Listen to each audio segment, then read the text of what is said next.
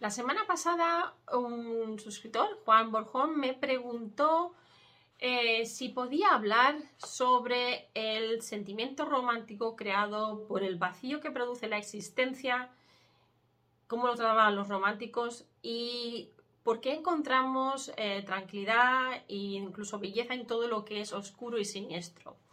Bien, eso es lo que voy a intentar hacer hoy. Voy a intentar responder a esta pregunta que realmente son dos preguntas. Por un lado, el sentimiento de los románticos y por otro lado, eh, por qué vamos a, la oscuridad para encontrar las luces, que es de lo que solemos hablar últimamente. Así que como es un tema que va bastante ligado con lo que yo hablo aquí, la parte del gótico que yo hablo, que es la identidad, voy a intentar responderla en no mucho, mucha extensión, sino que lo voy a intentar responder en, más o menos un vídeo breve, pero eh, ya verás que hay mucha parte psicológica de la que no voy a poder hablar bien bien, porque entraríamos en los dos terrenos, pero sí que te voy a nombrar a Carl porque estamos hablando de la sombra, nuestra identidad, la parte oscura y cómo lo veían los románticos. Así que si te interesa este tema, amigos, amiga, este vídeo es para ti.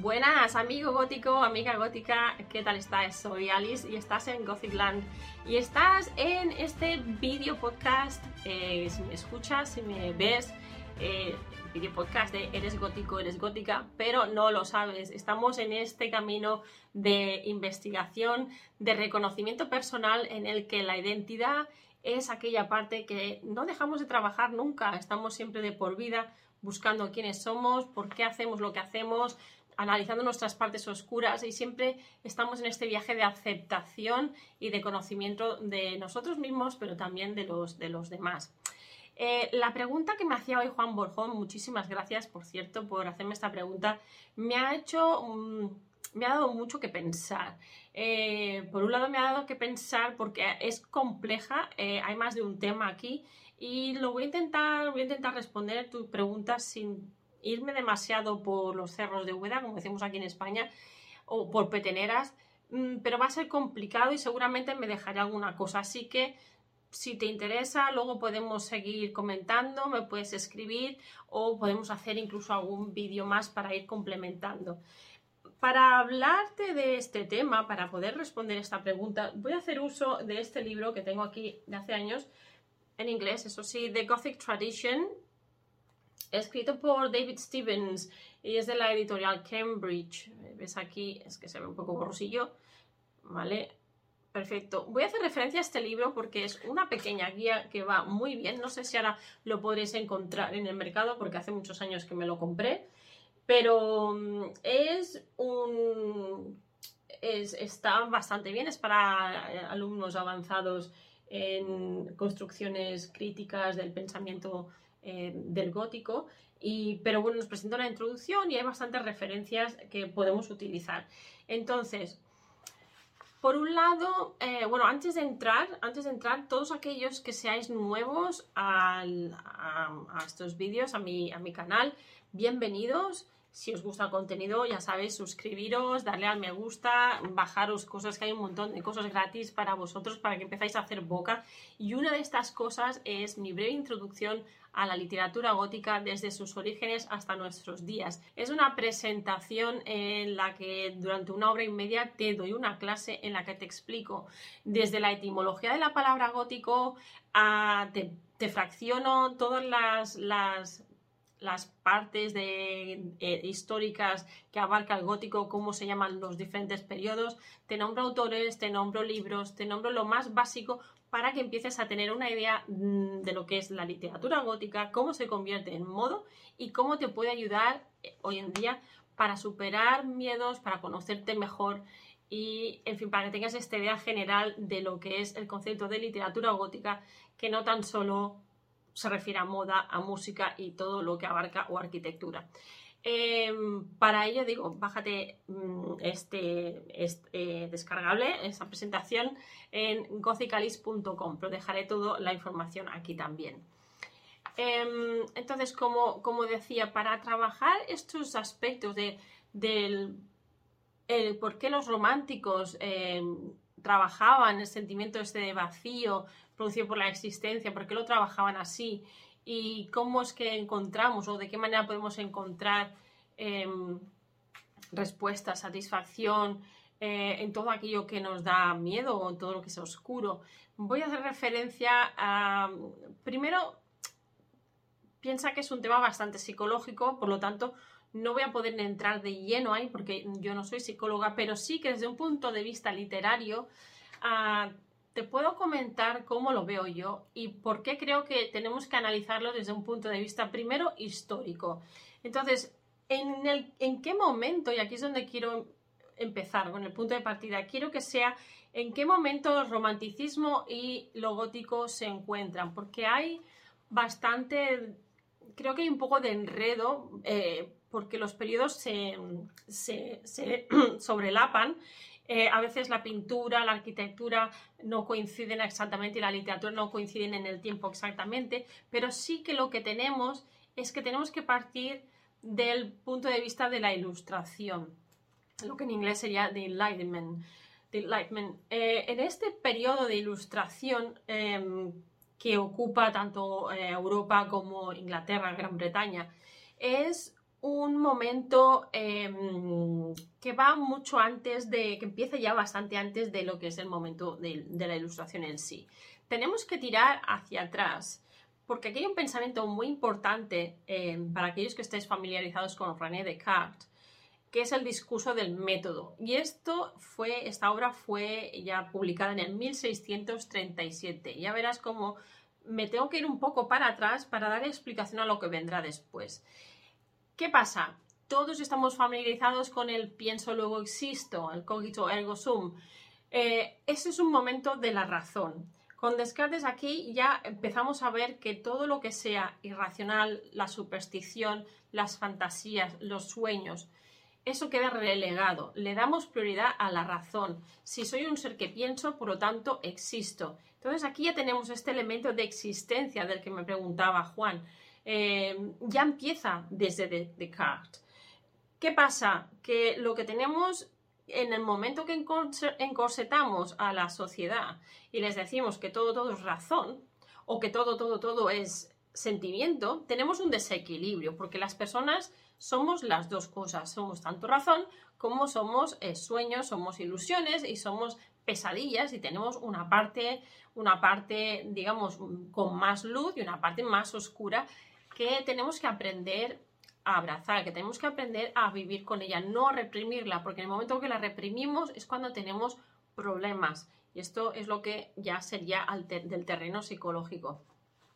Pero claro, en el tema literario nos viene muy bien tener estas frustraciones porque es cuando tenemos la aparición de ciertas literaturas que nos ayudan y nos dan pie a poder explayarnos y a poder em, comunicar nuestros temores eh, podemos encontrar otras personas que comparten nuestros temores y de ahí podemos aprender muchas cosas.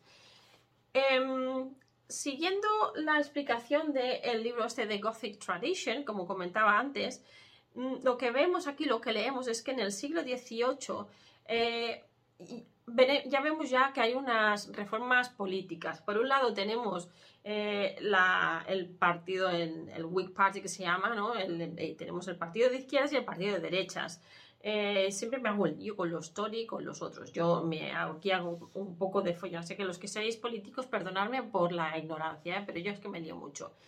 Tenemos que tanto un partido como el otro se tiran hacia lo gótico, hacia el gótico, hacen referencia a las tribus góticas y a los pueblos góticos para apoyar sus principios políticos.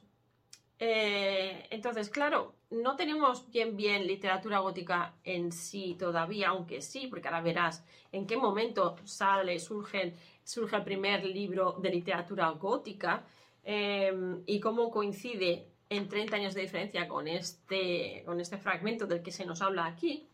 Y vemos, por ejemplo, que tenemos em, la sensación esta de de libertad que estamos buscando. Entonces, eh, siempre estamos buscando no oprimir, aunque oprimimos desde los eh, partidos políticos. Tenemos un poema de James Thompson que se llama precisamente Libertad y que está escrito en el 1735-36 que eh, él celebra los godos, lo que llamamos los godos en español, recuerda, son los góticos, las tribus góticas, son las tribus godas para nosotros y nos dice una traducción libre del fragmento que encontramos aquí em, para apoyar su punto de vista. Nos dice em, un tame, que un tame es sin domesticar, a las, a las sutilidades refinidas de los esclavos. Eh, trajeron un gobierno feliz hacia nosotros, formaron por esa libertad, la cual tenía una voz secreta, una naturaleza imparcial que enseña a todos sus hijos. O sea que tenemos algo de lo que aprender de los godos, aunque fueran bastante eh, abruptos, también fueron esclavos, pero tenían un buen gobierno. Esto, claro, está, no está en contexto, es una, es una referencia que hay en este libro, pero para que veas cómo ya aquí se hacía referencia a los godos, a los góticos, para hablar de libertad, ¿vale? Entonces el partido Tory también utiliza esta etiqueta eh, gótica para hablar de, la tradición, porque también representa esto, ¿eh? Eh, los godos, la, tribu goda representa la tradición, también la, aristocracia, todo eso que, que, eh, a ver, que, va en contra de todo lo que es moderno, lo democrático, las ideas populistas. Claro, tenemos aquí los dos bandos, pero los dos hacen referencias a las tribus góticas, no tanto a la literatura. Treinta años después sale lo que se escribe el conocido y el primer libro gótico, que sería El Castillo de Otranto de Horace Walpole, que se escribe en el 1764. Y aquí tenemos ya un choque de la tradición gótica con lo que había venido antes. Pues fíjate que tenemos el gótico surge antes del romanticismo. Em, en la obra de Gothic Tradition también tenemos que se hace referencia a Emma McCoy, McEvoy, que dice que el gótico es un tipo de prerromanticismo que activa la literalización de la metáfora romántica. Mientras que el romanticismo, el, romanticismo propio y adecuado em, se utiliza para tratar con las sutilidades de los sentimientos humanos y las visiones en varias expresiones artísticas, también como las montañas, los ríos, los sueños, para que veas cómo el romanticismo empieza ya a salir un poco de aquí también. Según estos puntos de vista, el gótico lo que, lo que intentaba, lo que pretendía era crear estos, estos puntos de vista de la metáfora y convertirlos en elementos reales y actuales. Entonces teníamos los castillos que sí, que eran, aunque estaban utilizados de forma metafórica, eran reales, pero también eran las, los, paisajes, eh, todo lo que les rodeaba y todo lo que causaba este sentimiento de, que llamamos de lo sublime. Ella, Edmund Burke, también en el 1700 hablaba de esta, de esta sensación. Claro, si te fijas, se empiezan a embotellar muchos, muchos sentimientos.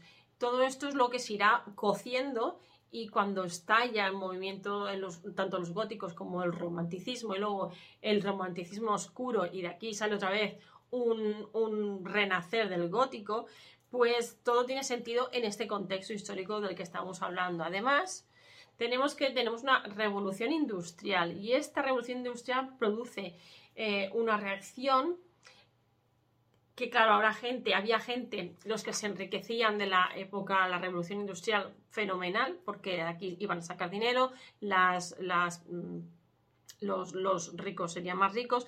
Sí que es cierto que hay una parte de la sociedad, la, aristocracia, que se ve un poco eh, amenazada por los nobles, porque empiezan a, por la, perdón, por los burgueses, que empiezan a, a, tener adquisición económica y a tener poder semejante al de las altas clases que han heredado, heredado su poder.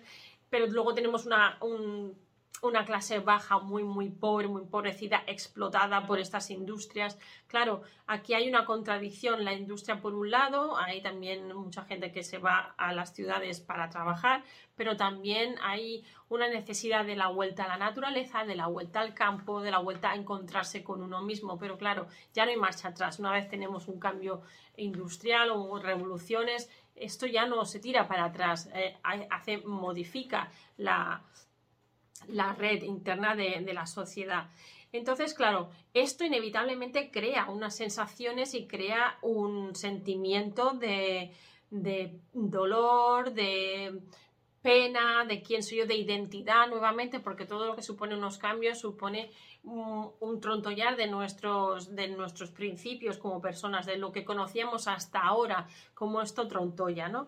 entonces, em, para ver dónde sale, cuándo sale el romanticismo, vemos que estamos en una revolución industrial, que tenemos eh, también em, hemos hablado de, la revolución francesa, que eso está también por ahí dando vueltas y que no lo podemos ignorar, eh, porque la revolución francesa lo que hace es que la Revolución Francesa, perdón, eh, surge, estado en el 1789 al 1799 lo, que nos hace esta revolución francesa es llevar terror a los, países vecinos, porque piensa, bueno, si esto se expande, como Napoleón quería expandirse, mm, va a llegar a todos. Y aquí, pues nuevamente se nos cuestiona todo lo que es la parte de la ley, la sociedad, familia, habrá reestructuraciones, ¿qué va a pasar? ¿no? Eh, entonces, ¿qué vemos? Que según la página web que podéis visitar de la Universidad de Connecticut, en Connecticut State University, nos dice que más o menos el romanticismo comienza en el 1798 y acaba en el 1837. Fijaros ya, fíjate ya, si ya llevaba tiempo el gótico em, ahí. ¿Qué pasa? Que tenemos como pioneros, para si no estás muy, muy familiarizado, como pioneros tenemos a Robert Burns, eh, con dos obras previas al romanticismo en sí, eh, llamados Lang Syne en, el 1788 o también la obra Tam O'Shanter de 1791. También tenemos autores como William Blake con sus canciones de la inocencia del 1789 o canciones de la experiencia del 1794. Eh, más tarde encontraremos a poetas como Taylor Coleridge o William Wordsworth que fueron seguidos por Percy, Shelley, marido de Mary Shelley, y Lord Byron, que bueno, no vamos a entrar aquí a hablar de todos estos, estos autores ahora porque no es, no es la idea y estaríamos muchísimo tiempo. Y lo que quiero es intentar responder bien, bien, o por lo menos dar unas guías de este sentimiento romántico. Claro, el sentimiento romántico y, el, sentimiento producido por esta, esta el existencialismo, ¿no? Esta mm, necesidad, un momento de duda existencial que tenían. Pero es que, claro, estaban pasando muchísimas cosas afuera, estaban pasando muchas cosas, bueno, afuera y adentro, muchos cambios.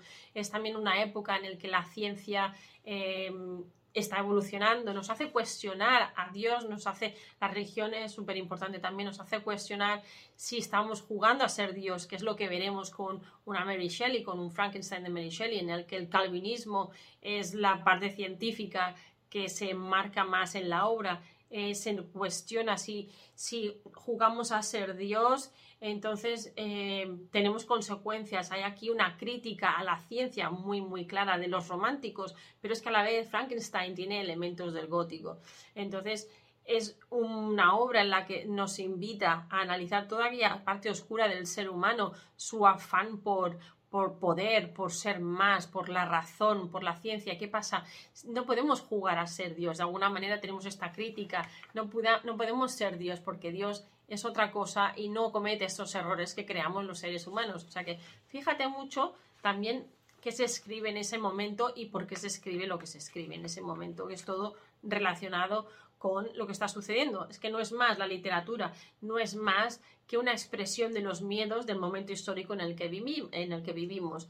Eh, por lo tanto, tenemos que el romanticismo nos ofrece eh, todos estos sentimientos exagerados, eh, de que no quieren mirar hacia atrás a lo que vino antes, porque lo que vino antes es malo, porque aquí es donde vamos a, tener eso, ese punto de coincidencia con el gótico. ¿Qué pasa? Que surge dentro de lo que es el romanticismo, tenemos el romanticismo, digamos, más bello, más de lo sublime, pero recordad que lo sublime, cuando miramos esta foto atrás, está clarísimo. Cuando miramos a lo sublime también es terrorífico, es este terror que nos causa la magnitud de la naturaleza, de una montaña, de un espacio que no puedo controlar. Eh, todo esto también nos causa ese terror. No podemos separar terror. Claro, decimos, ¿por qué encontramos belleza en lo que nos da miedo? Porque precisamente hay belleza en lo que nos da miedo. Nos da miedo el qué? El no poder controlar, el no poder estar eh, dominándolo todo. Esto, claro que nos causa terror, pero también nos causa terror todo lo que no podemos eh, controlar, como es la muerte, como es la pérdida. Entonces, es parte nuestra, es parte del, ser humano. Y la literatura gótica lo que nos hace es invitarnos a trabajar estos miedos, nos invita a poder em, superar aquellos temores, tanto si escribimos para nosotros o porque somos escritores o si leemos, nos da esta tranquilidad. Entonces es un espacio a, a, seguir analizando porque hoy en día continuamos trabajando nuestras partes oscuras y más en las épocas de pandemias que tenemos. Entonces, espero haber podido contestar al menos establecer unas bases para Juan, sobre todo porque él hacía esta pregunta sobre el, vacío eh, que sentían los románticos, no tan solamente hablar del terror de, la parte del gótico, sino también del vacío, de este sentimiento existencialista y por qué encontramos en lo oscuro, encontramos em, respuestas y hasta salimos como Em, bueno, como que hemos hecho terapia un poco, ¿no? Pensar que hay muchas obras, muchas series de televisión que trabajan em, los miedos humanos y vamos ahí precisamente para desconectar de nuestros problemas del día a día y aquí encontramos muchas veces soluciones porque son situaciones parecidas a las nuestras. Piensa también que cuando teníamos un Dr. Jekyll y un Mr. Hyde, ¿qué tenemos ahí? La misma persona con la dualidad, la razón y la irracionalidad. Somos parte de lo mismo, somos un yin yang de lo oscuro y de lo claro. Tenemos que saber encontrar en lo oscuro que tenemos dentro, saber encontrar respuestas. Es un poco como un espejo.